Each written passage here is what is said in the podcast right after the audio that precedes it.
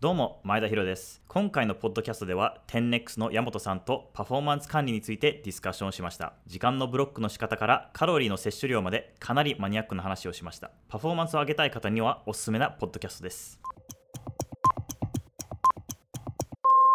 自己紹介からお願いします。はい、株式会社 10X の代表をしてます山本と申します。会社 10X っていう名前で、まあ、10X って10倍っていう意味で、こう非連続っていう意味が込めていて、非連続な価値を作りたいなっていうので、会社を2017年に起業して3年半ぐらい経営してやってきてます。その中で僕が取り組んでるテーマが、ネットスーパーとか、あとは流通小売みたいな、いわゆる生鮮食品とか食品とか、グローサリーと呼ばれるものを扱っている小売の方々の DX ですね。いわゆるネットスーパーみたいなチャンネルをデジタルに持っていったり、あるいはそのために必要なワークフロー自体をデジタルでより効率化したり、あとはこうチャンネルがネットだけじゃなくて、やっぱり店舗も重要なチャンネルだったりするので、ネットスーパーと店舗両方のビジネスをこれから併存していくときにどういう仕組みが必要なんだっけっていうのを結構もう腕をまくって現場に入っていきながら、本当にトランスフォーメーションするお手伝いしてるっていう、まあ、そんな事業をやってます。かなりなんでしょう複雑かつ深い はい。業界だと思うんですけど、うんここにそもそもなんでチャレンジしようと思ったとかきっかけってあるんですか？デプスの深さは本当に深いんですけど、もともとは僕が前職がメルカリに在籍してる時に育休いただいてて、その時にやりたいテーマみたいなの30個ぐらいあったうちの1個が食品の買い物がすごいめんどくさいとか、料理がめんどくさいっていう、この日々の食にまつわる姿勢の人々の問題、それは自分を含む、を解決したいなって思って、課題解決の方法を模索し始めたのが、ここの領域に入っていくきっかけですかね。なるほどですね。後ほどもう少し事業についていろいろ聞きたいと思うんですけど、ちょっと今回僕話したかったのが、はい。ハイパフォーマンスについてで このテーマにした理由としてなんか山本さんのポッドキャストでうんうん。ハイパフォーマンスについてと食事についてうん話されてたんですよね。はいはい。でそれを聞いてかなりマニアックだなと 思ってですか？なんでなんかいろいろ深掘ったら面白い話出てきそうだなと思いこれをちょっと一個のテーマとして設定させていただきました。いや、相当マニアックなテーマですよね。パフォーマンスについて。そうですねでもみんな好きなテーマですからね。あ、そうですかね。うんだと思います。なんで聞く側は本当楽しいと思いますね。よし、頑張るぞ。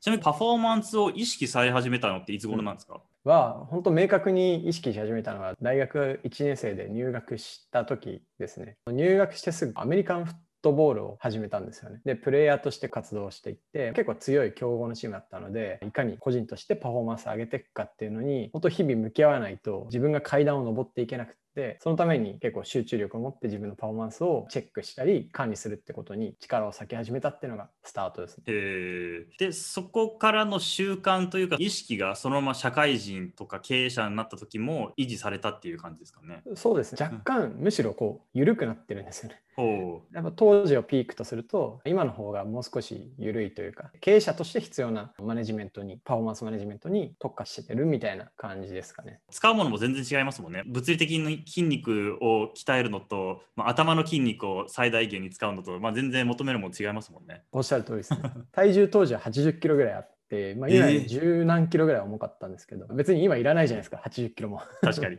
そういう意味では重心を置いてる場所が違いますね。うんうんでこのハイパフォーマンスの重要性って山本さんは何だと思います、怖いパフォーマンスみたいなうん。話だと思うんですけど、やっぱり僕は人生が短いっていう前提で生きてるのがすごい大きいなと思っててそれは大学時代東北大学っていう大学に通ってて当時まさに2011年の地震を本当に土現場で被災をして、まあ、本当に自分も死ぬかっていう経験をしたし友人をちょっと亡くしてしまったみたいな経験もしてその瞬間にバーンとあ人生って不確実で短いんだっていういつ死ぬか分かんないんだっていうマインドセットがガラッと変わる出来事があったんですよね。うんっていうのがあってからそれをきっかけにやっぱりこう明日は約束されたものじゃないっていう前提で生きてるので日々日々満足に楽しくとかあと自分らしく生きたいなっていうのがあったりあとはこう自分にとって大事な人が大変な時にいつでも自分が何かをしてあげたいっていうのがこうベースであってそのためには自己管理は大前提だなっていうふうにより強く思うようになってパフォーマンスって重要だなっていうだから今も続けてるそんな流れだと思ってます。なるほどですね。でももともとっ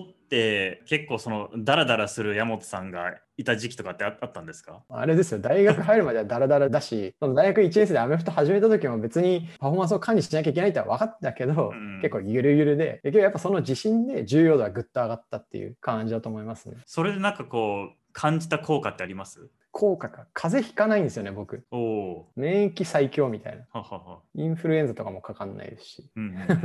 なのでロスが少ないと思いますすごい。人生というか時間のロスがすごい少なくて使える時間増えたなとか集中したい時に集中力を発揮するってことがしやすくなったなとかコントロールがしやすくなったっていうのはあると思いますね。幸福度や自分に対しての自信っていうのもその辺の変化とかってありました？幸福度はパフォーマンスが高いから幸福だなって思うよりは結局なんかその結果とかプロセスを楽しめたかどうかだから影響がある気はします。あと自信っていう意味ではやっぱり常にこう不安なメンタリティにそんなにならないようにはなりましたねうん。とかあと心がこうしんどくなる時もその心をコントロールするってことになんか意識を向ける余裕がある状態が作りやすいんで、まあそういう意味ではこうなんですかね安定した状態を作れるっていうのはこう常に日々日々自分を管理してるからとは思ってます。そうですよね。やりきった気分というか、それが常にあるので、後悔とかそういったものが減る感じがしますよね。そうですね後悔みたいなのはないですねあんまり。じゃあもう早速経営者としてのハイパフォーマンスを維持するためのさまざまな要素についてちょっと話したいと思うんですけどじゃあまずスケジューリングからいきますかどうやってスケジュールを管理してるかっていうですね話ですよね。これは基本的にあの Google カレンダーを使っていて、もういきなりツールの話から入っちゃうんですけど、会社の Google カレンダーにプライベートとか仕事上の仕事もまあ当然ですけど全部入れて、あと全員が見える状態にしてます。会社の人もそうだし、あと家族にも共有しちゃってるんで、家家族の人にも僕が今日どういう仕事があるかっていうのが見えるようになってるっていう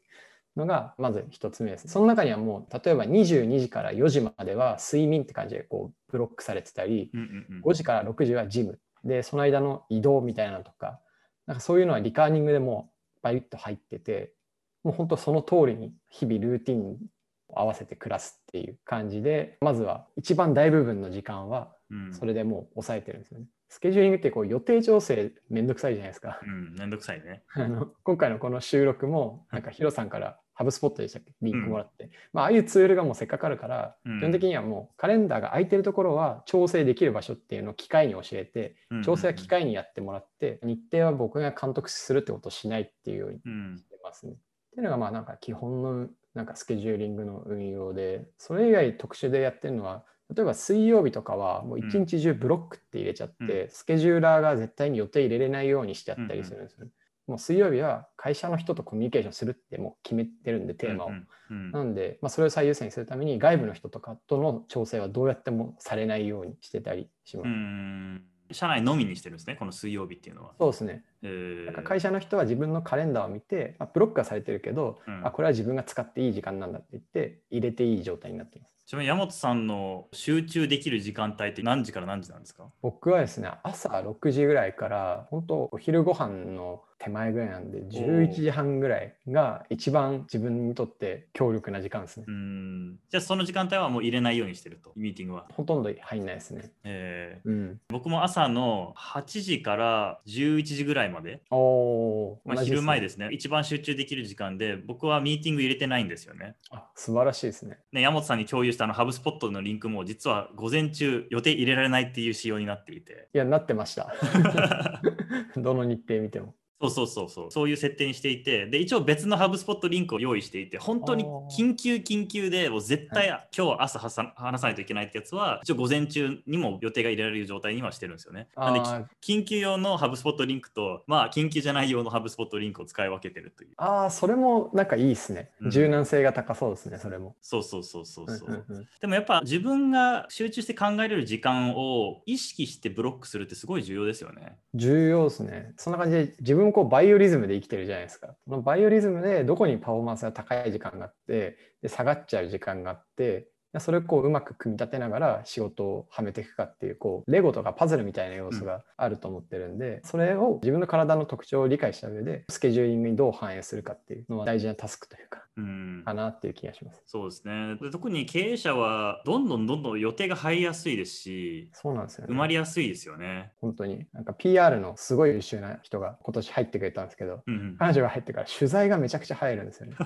でひえーってなるんで、もうここはダメ、ダメ、ダメって先に抑える運用をしてます。なるほどですね。はい。ちなみにこうテーマ決めてるんですか？例えばこの1日はこれをやるみたいななんかそういうテーマ分けしてるのかそういった工夫とかってされてます？ちょっと前まで知ったんですけど、うん今は本当になんか自分がしなきゃいだからコロコロコロコロ変わっていくんであんまりこうテーマっていうよりはもう本当ここはもうスプリントしたいから1週間全部作業日みたいな感じで抑えちゃって、うんうんこの週は予定入れないでみたいなその代わりこっちの週は開けとくからこっちで調整する採用面談とかはたくさん入れようみたいなうんどっちかというと週ごととか月ごととかでテーマが持たれてるっていう感じですね。なるほどですね。じゃあタスク管理いきますか。タスク管理。はい。 Notion 大好きなんですよね、矢本さん。 Notion 語ですね。僕も大好きです。そうですよねう。ん。 Notion 使い始めて1年なんですけど、うんもう enterprise plan とか一番高いやつに課金して、うんうんもう全ての機能とセキュリティもがっつり使ってるんですけど、そのタスク管理も基本はもう Notion に入れてて、うんで自分のやり方をそのままもうチームが採用してくれてるみたいな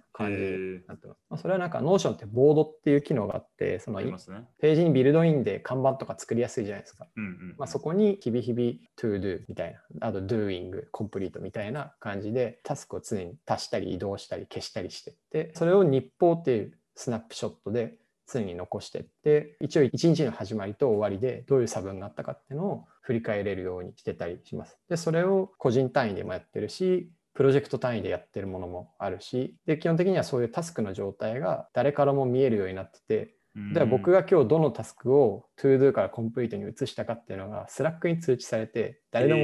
見えるんですよ。うん。みたいな感じでタスクを自分でマネージするだけじゃなくて共有されてる状態うん。にすることでなんかさっきのスケジューリングとの兼ね合いもしやすいというかあこの人まだこれやってる大変なんだなっていうのも見えやすくしてとにかくオープンにするっていう感じでやってますね。ちなみにその Notion のステータスって to do, doing, complete 以外にも何かあるんですか？いやもう3つだけですね。おパイプラインってなんか複雑にすればするほどうん使わなくなるんですよね。なんで常にシンプルに保ってます。なるほどですね。はい、うまく to do 管理するために気をつけてるポイントだったりとか意識されてるポイントってあります？細かいのを全部書き出すっていうのと、うんあとはその Notion の一個一個のタスクのカードの中にこうやった後のアウトプット残しとくっていうのを必ずやってます。なんかうんタスク管理ってそのタスクを管理するっていうその作業自体をやることが大事かどうかよりもうんこれに対して自分が満足感とか充実感を得るかの方がもっと大事だなと思ってるんでうんうん俺はこれアウトプットしたぞってちゃんと残してうん complete に入れるっていうのを結構大事にしてますね。なるほどなるほど。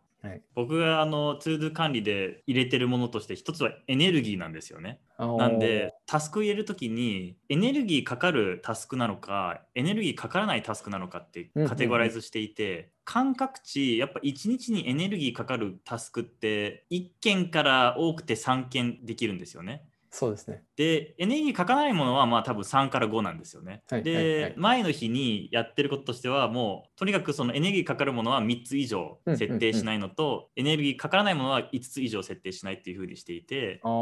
前のよりも決めちゃうっていうなるほど。ことやってますね。僕近いので言うとエネルギーかかるやつを常に一番上に置いとくんですよね。doing とかの一番上に置いといてうんうんうんなんか一個細かいタスク終わって自分の看板に帰ってったらあこれがってなんでうんうんうん常にこうリマインドが自分にかかりやすいようにしてます。なるほどですね。あと僕ちょっととある本でちょっとどの本か覚えてないんですけどはい。自分のカレンダーとタスクを監査するっていうアドバイスじゃないですけどそういったものが書いてあって、で面白いなと思ったのが自分の1週間のカレンダーを振り返ってみて一個一個の予定に自分の気持ちを入れるんですよね。例えば、えーこのミーティングは気持ちが高まったとか、うんうんうんこのこのミーティングはモチベーション下がったとか気持ちが下がったみたいな、このミーティングはニュートラルみたいなうんうんうん感じでこう一個一個タギングしていくんですよね。なるほど。で最後に気持ちが下がったミーティングとか気持ちが下がったタスクをどうすれば排除できるかっていううんうんうんうんことをひたすら考えるみたいななんかそういうワークショップじゃないですけどうんうんそういうのがあって、まあ、それすごい面白いな、いいなと思いましたね。ああなるほど。うんなんかタスク単位でそこまでこう気持ちが浮き沈みすることそんなあるかなって今ちょっと思いましたけど、そこまでできたらコントロールはしやすそうですね気持ちというか。ですね。そうするとなんか常にハッピーかニュートラルな状態で、うんうんうんねそのタスクと日々を過ごして気持ちが下がる系はない方が多分楽しいでしょうしっていうのはありましたね。ちょっと僕も実践はできてないんですけどなんかあれはいいアドバイスだなちょっと思いましたね。実践するには結構大変そうですよね。大変ですよね。うん、多分なんか一人じゃなくて誰かに見てもらいながらやった方が本音が出てきそうというかねあの深掘りが出てきそうですよね。一回どっかの投資先の経営者とやってみたいと思ってます。みんなその余裕あるんかなみたいな。そうだよね。なんか委任できしたしたくてもできないっていうケースもありますよね。ありますね。うんじゃあ食生活いきますかここ山本さんのポッドキャストでだいぶ出てきたと思うんですけどこの辺の考えありますか？これ大丈夫なのかな？ニーズあるかな？本当結論から言うとすごい結構こだわってて自分の体ってエネルギーいわゆるカロリーってそのたった3つの栄養素栄養価でしかできてなくて PFC って呼ばれるんですけどプロテインファット、カーボでタンパク質と脂質と炭水化物。でそれぞれ 1g あたり4キロカロリー9キロカロリー4キロカロリーっていうそういう構成なんですよね。なので自分がどういうバランスでで1日のカロリーをコントロールするかっていうそれが栄養素を摂取していく上での大通りなんですよ。へだからこれをちゃんとコントロールできてないと基本的にはその太ったり痩せたりとかどういう体になりたいとかどういう状態にメンテしたいっていうもののコントロールが効かないんで僕は基本的にこの PFC を全部グラム数で多分ボラティティ10%ぐらいあると思うんですけど管理してます。これ目的は体作りなんですか？そうですね。体調体を適切な状態に保つというか。僕はちょっと今鍛えているので 今というか結構昔から鍛えていてその維持というか今の体の健康レベルを維持したいなと思ってるんでそのためにまどういう栄養価を取ろうかっていうのをトレーナーと考えてこの蘇生でいこうっていうのを決めてで毎日それにはまるような食事の組み合わせを考えて摂取するっていう感じでやってこれでもこれって準備とか、はい、そもそも例えば測るのとかさ結構、はい、労力かかるというか手間がかかるじゃないですか。でそれは初めにどれだけ自分にデータベースをインプットできるかなんです。例えば、うん、鶏胸肉とか、うん、あとは牛肉のヒレの塊とか、うん、こういうものって 100g あたりどういう栄養素が何グラムずつ入っているのかっていうのを暗記するんですよ。ほうなるほど初めの方は記録していくんですけど、うんうん、大体食べるものがこう同じような食品、うんうん、大体ね人が取るものって1ヶ月のうちに多分4050多分そのぐらいしかないんですよね。なのでそれを暗記しちゃってあとはそれを何グラムどうやってどういう調理法で食べるかっていう本当これもレゴにしてしまう。なるほどね。っていう形でやってますね。例えば例を挙げると僕の場合はプロテインタンパク質は140から 150g で、うん、ファットは40から 50g で、カーボが150からまあ 200g ぐらいで、トータルカロリーが1日1600から1700キロカロリーぐらいに収まるようにしてて、これが自分の基礎代謝なんです。よ。なんか僕が1日中何もしてなくても使われる消費カロリーと大体セットになってる。でこれと動いた分が1日大体300キロカロリー分ぐらいあるんで、うん、まあ、痩せないように300キロカロリー分はカーボかタンパク質か脂質かの、まあ、結構好きな組み合わせで取るっていうそういう形でまず大通りはケアしてるっていうなるほど。感じですね。ちなみにこれ迷った時の GoTo ってあるんですか？迷った時にはなんかもうこの組み合わせにしてるとかってあるんですか？もう鶏胸肉とサラダを食えっていう感じにしてますね。なるほどなるほど。鶏胸肉基本的にはもうほんと水分とタンパク質とほんと微妙な脂質ぐらいしか入ってないんで、うん、シンプルな食材なんですよ。だから他の要素を考えなくていいから迷ったら鶏胸肉食っとけみたいな。なるほど。感じです。ちなみにあの会食とか続く日とかどうしてるんですか？会食は実はあんまなくてですね僕は、うん、夜寝るのがすごい早いんで、うん、さっきも22時には寝るってスケジュールブロックしてるぐらいなんで、夜の会食あんまないんですよ。その代わり朝とかお昼に入るケースはあって、そういう時はあの、まあ、できるだけ計算しやすいメニューを選んでます、すごいストイックですね。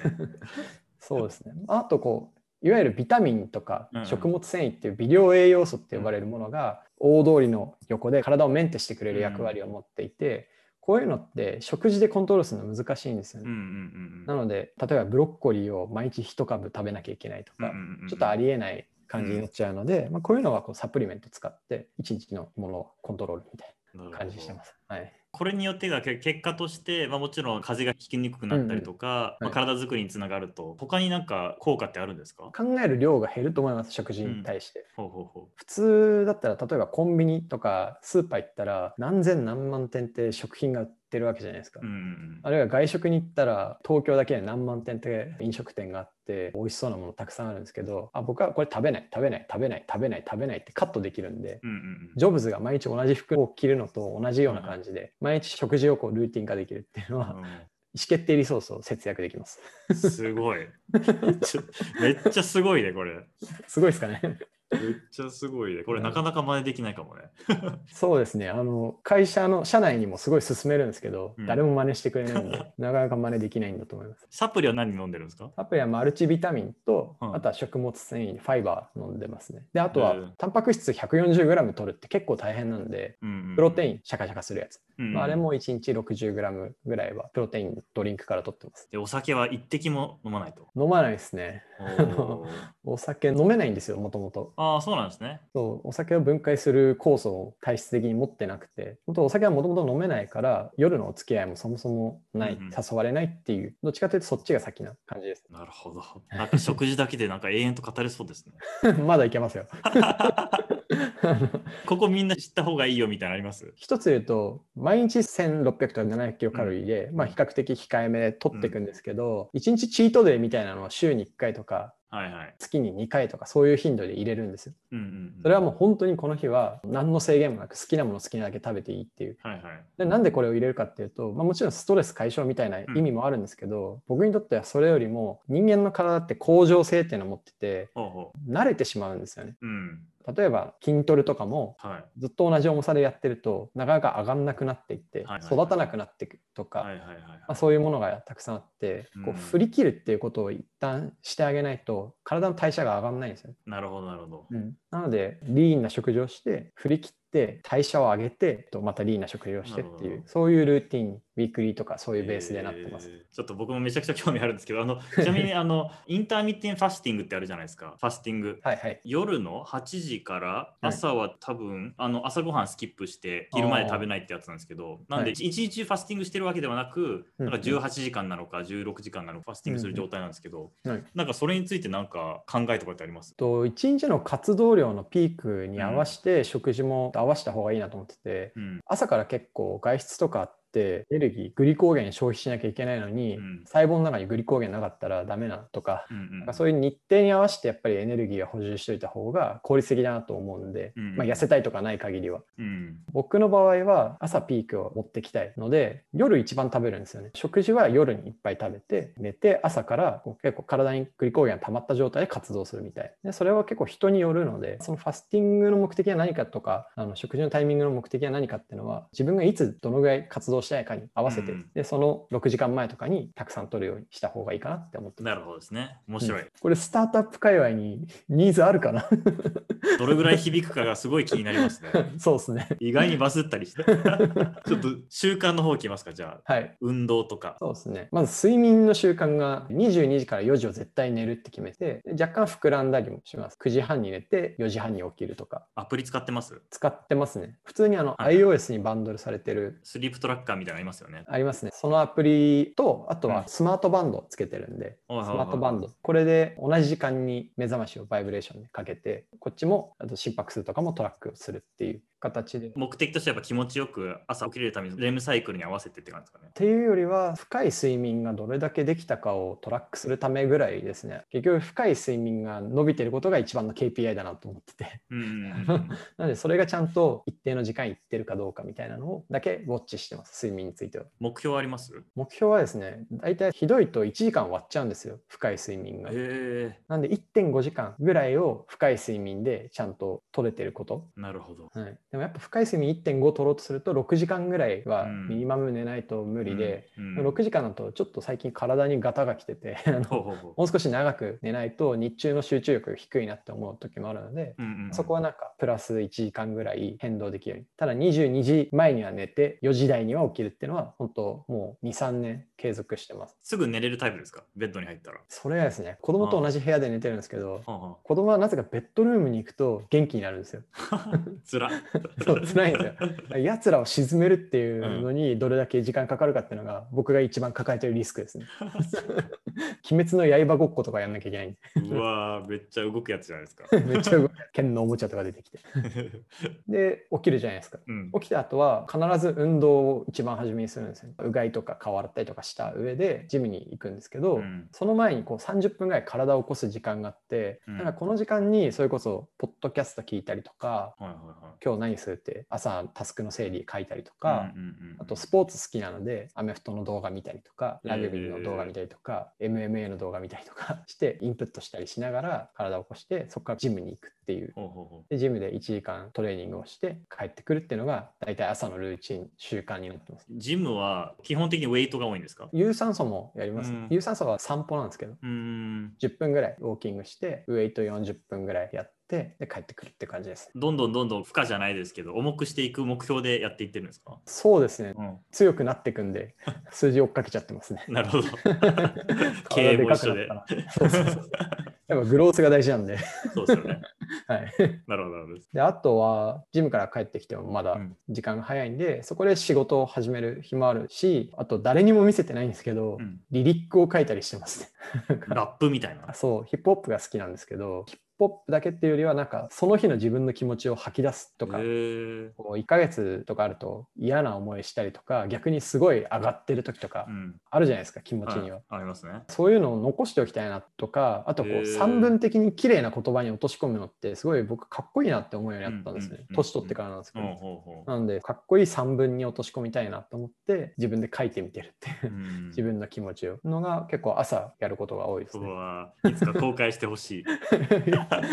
あの、僕ら氷の領域で授業やってるじゃないですか。うんうん。氷のレジェンドに2人レジェンドがいて、ほ一人はあのセブンイレブンの元会長の鈴木さんって方がいて、もう一つはもう財閥みたいに解体されちゃったんですけど、セゾングループっていうのを作った堤さん。っていはいまあ、はいはい。日本のジャパニーズリテールキングみたいな方がいるんですけど、うん彼は本出してるんですよね。小説を書いて出してて、近いものがあるな。鈴木さんもたくさん本出されてたりとか、なんかですかね、人の生活に触れたり、人の生活を観察して、うんそのための事業として氷っていうのが成立してるんで、自分もそういうところがあるのかなみたいな、姿勢の人に何かを表現したいみたいなものが、こうムクムクと湧き上がってきてますね。へ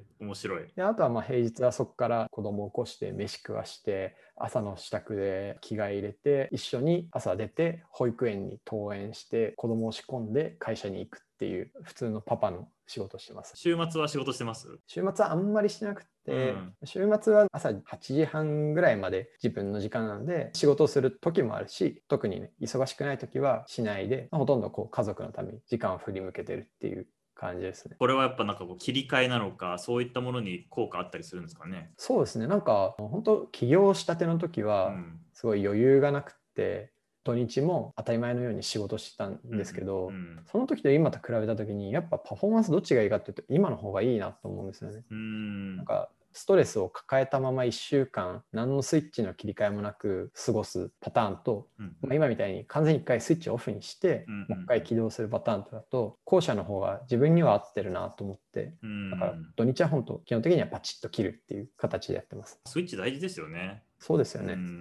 うんうん、やっぱなんか一回思考経路を変え,、変えていかないと、うんうんうん本当にそのクリエイティブなこととか、そうなんですよねね、そういうことできなくなりますもんね。そうですね。うんなんか我々 10X って名前じゃないですか。うん。非連続性を掲げてるのに、うん。日々のルーティンを連続のものにしてしまっていいのかっていうのを思って、うんなんかそれで割り切りました。なるほど、なるほど。はい、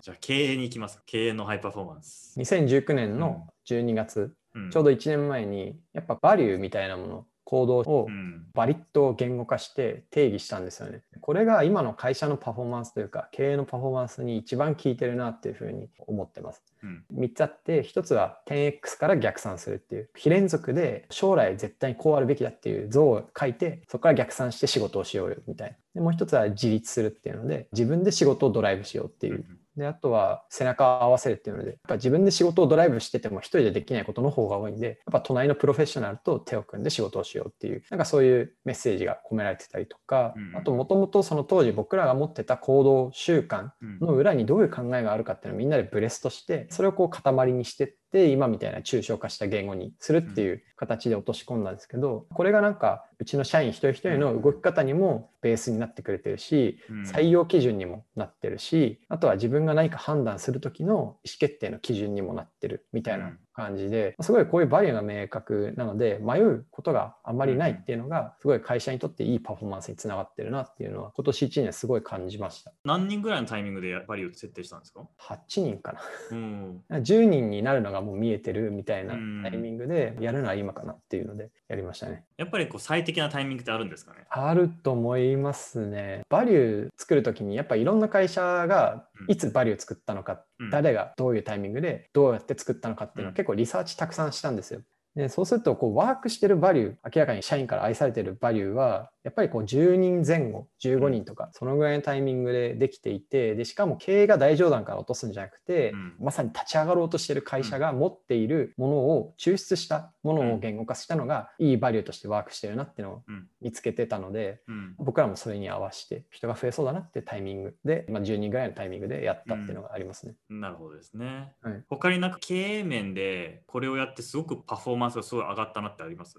もともとうちの会社今はリモートワークも取り入れるようになったんですけどもともとは全員が同じ場所に高い密度で働くっていうのを是としてたんですね。うんなので基本的にはもうコアタイムは全員オフィスにいてねっていう。うんうん。それでいつでもすぐ話せるっていう状態を作るっていうので仕事をしてたんですけどやっぱ今年コロナがあってその前提を変えざるを得なかったじゃないですか。なんでリモートでもパフォーマンスが出るようにしなきゃいけないっていうのを作らざるを得なかったので出社日を今も1日に固定して水曜日って決めてて、うん。それ以外はリモートワークをしていいっていううん。そういう形に変えたんですけど、うん。これが思ってたよりはるかに会社のパフォーマンスを上げる要因になったなと思ってて。一つ一つの仕事、例えばコードを書くっていうのと、その仕様をディスカッションするっていう、うこういうのを行き来するわけじゃないですか。うん。うん。何かを実際に作り上げる、想像するっていうのって、コラボレーションとうん。クリエーションの行き来だと思うんですけど、うんこれって時折ジレンマがあって、なるほど。はいはい。横でいつも雑談されてたらうん。集中できないんですよね。確かに。そういうことがリモートワークをやったことで明らかになって他方でずっとリモートワークだと、うん。このコラボレーションってすごいやりづらくなってる、うんうんうんうん。だからコラボレーションする日っていうのを決めちゃってはいはいはいはい。それ以外の日はどちらで時間を使ってもいい、オフィスも開けてるんでうん。オフィスに来てコラボしたい人とコラボしてもいいし、うん家にこもってクリエーションしてもいいしっていう、もうメリハリを強引につけられるようにワークフロー変えたらそれがやっぱみんなのパフォーマンスぐっと上げてくれたっていうのが、まあ、やっぱみんな自立してるので、うん。その判断も自分でできて。面白いですね。コラボレーションタイムってそうでないタイムをこうはっきりさせるって面白いですね。そうですね。なんで、うん。水曜日オフィスめちゃくちゃうるさいんですよ。みんな喋ってるんで。週に1回しかみんな集まらないから、この機会を活用しようってモードになりますもんね。そうなんですよ。当然急ぎのものは Slack 上で電話しちゃって解決してるんですけど、うん。急ぎじゃないけど重要でじっくり話したいみたいなのはみんな水曜日に持ってくるんですよ、うん。だから、Slack ではこれ水曜日に話しましょうっていうのが結構よく見ますね、えーいいですね、それは。はい、メリハリがつきました。それはすごい良かったですじゃあちょっとメンタルいきますか。はいいいですね まあメンタルは僕はめちゃくちゃ安定してる方だと思います、荒れること全然ないそうですよね、うん外から見ていてもすごい安定感感じます。安定感あると思います。でまあそれでもやっぱいい時もあれば悪い時もあって、うんまあ、でもどういう状態になっても今自分がどういう状態なのかっていうのを自分が理解するっていうのがまず一歩目だと思うんですよね。うんうんうん客観的に自分を見た時にあ自分って今その気持ちよくできてるのかとか、うんマイナスなのかっていうのを自分が常にこう言語化できるようにしていて、それをできれば書くんですよね。さっきは詩を書くって言ってたんですけど、うん会社の日報とかにもちょっとこういう気持ちになったみたいなとか、うんもう普通にベロって書いちゃうんですよ。それは自分のために書く時もあるしみんなにこういう出来事があったから今自分は気持ちが落ち込んでるけどこれを良くするためにこうしようと思ってるんだっていうことを周知して、うんあそうなんだって僕は扱いやすくしてもらうみたいえな。ー あのめっちゃオープンですね。そうですね、うん。あとは気持ちがこう落ち込んでる時うにん。接して人に嫌な思いさせることをすごい若い時たくさんしたなっていうふうに反省があって、うん。そういうことしたくないなっていう気持ちが今は強いんですよね。うん。だからじゃあそういうものをどうやって消化しようかって思ったら創作にしちゃうとか、まあ、どうしようもない時はそうやって書いてごめん今こういう時だからちょっと時間くれみたいなコミュニケーションするようにしていますね。山本さんにとっての精神安定剤って何ですか？僕作るってことがやっぱりうん人間の喜びそのものなんじゃないかなと思っててその創作みたいな、はいは歌を歌うとか文章を書くとかい。うん。でプロダクトを作るとか会社を作るとか工夫をしてたり今ない何かを作ろうって思って何か試行錯誤してる瞬間が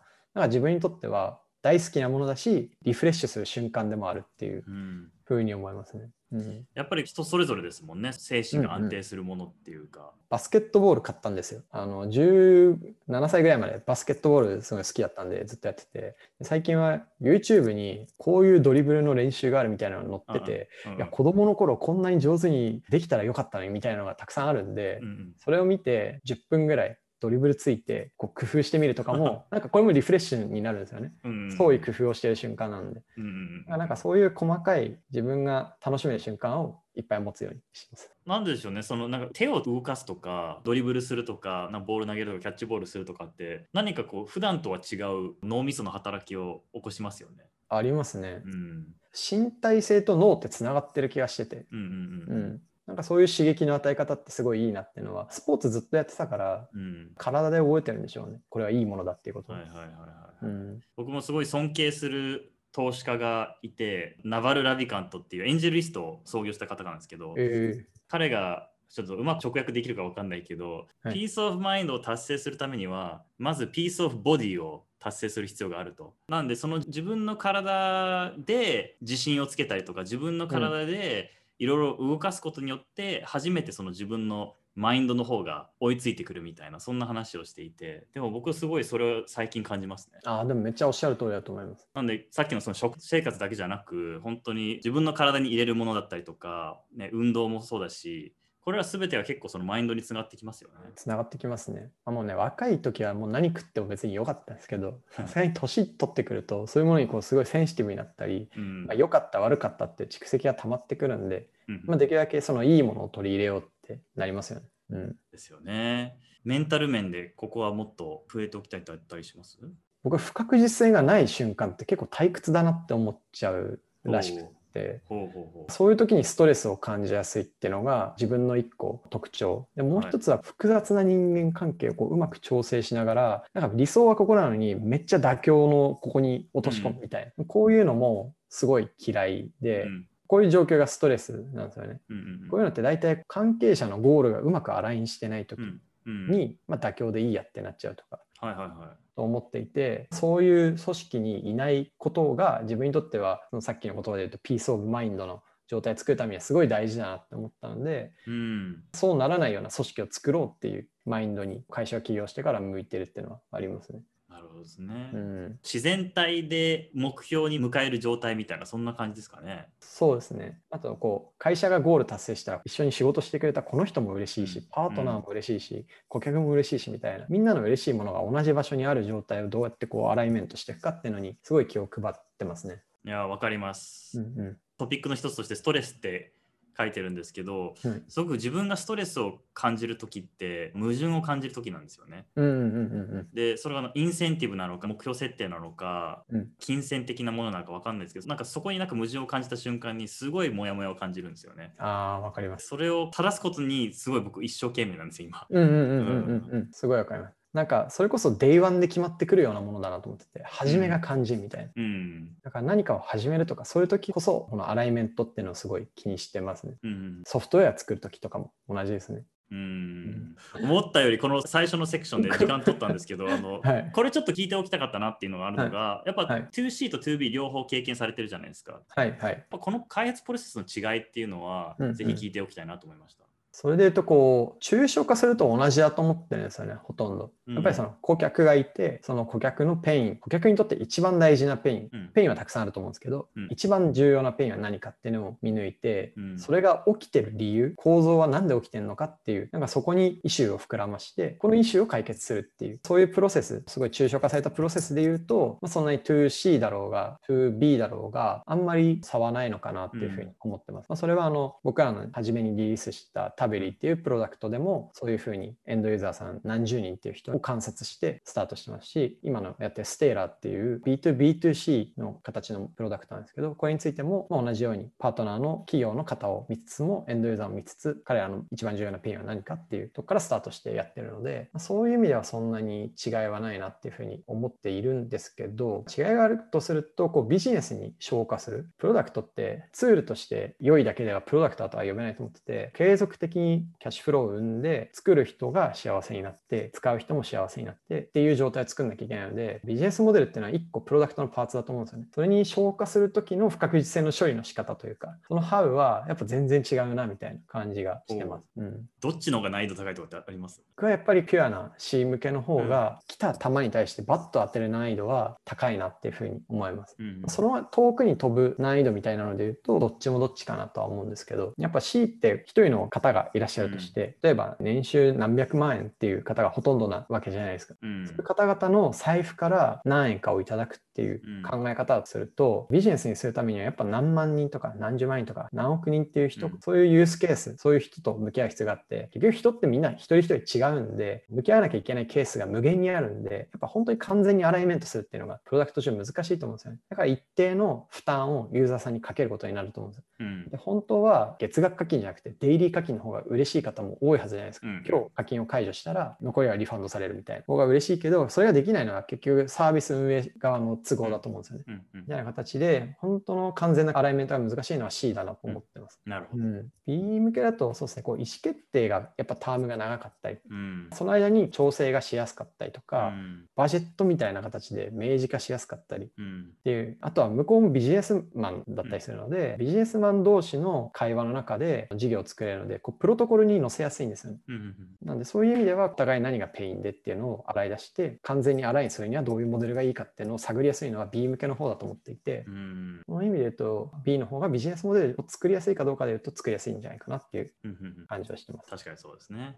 今すごく大きな産業に特化して、はいものすごく複雑性が高い奥が深いプロダクト開発をされてると思うんですけどこれをうまく進めるために特にプロダクト開発面で意識されてることってあります、なんかいきなり複雑なものにバチンと当たりに行くと、分かんないってなって終わっちゃうか、それぞれそれっぽいものを作ってうん。大したものにならないなと思ってるんですよね。うんもう同じなんですよね。複雑なものバーンってある中で客観的に見た時にコアというかうん。もうこの1個しか問題解けませんっていうリミットがあったとしたら何を解きますかっていう問いに置き換えてうん。コアの初めの解くべき問題イシューをすごい優先順位をかなり絞り込むというかうん。特定してそこからスタートする。その次に何をやるかっていう考え方で一気に選曲を広げないっていうのはすごく意識してやってます。なるほどですね、はいできる限りじゃあ課題をピンポイントにしていくと。そうですね。でうん A がたら A と近い B が解けるよね。で B が解けたら B と近い C が解けるよねっていう数珠をつないでいくような感覚の方が近いなと思ってて、僕らもそのプロダクトを構成するパーツというかモジュールというか、まあ、ものすごいたくさんあるんですけどそれを Day1 から全部一気にこれが必要だからって言って作りに行くっていうよりはやっぱ本当に一番初めにこれがあるとお客様が嬉しくてキャッシュフロー的にも我々的にもキャッシュフローが生みやすくてでその次につなげやすいものは何かこうインパクトが一番大きいとこどこかっていうのを特定するのにものすごい僕らもエネルギーとかリソースを使って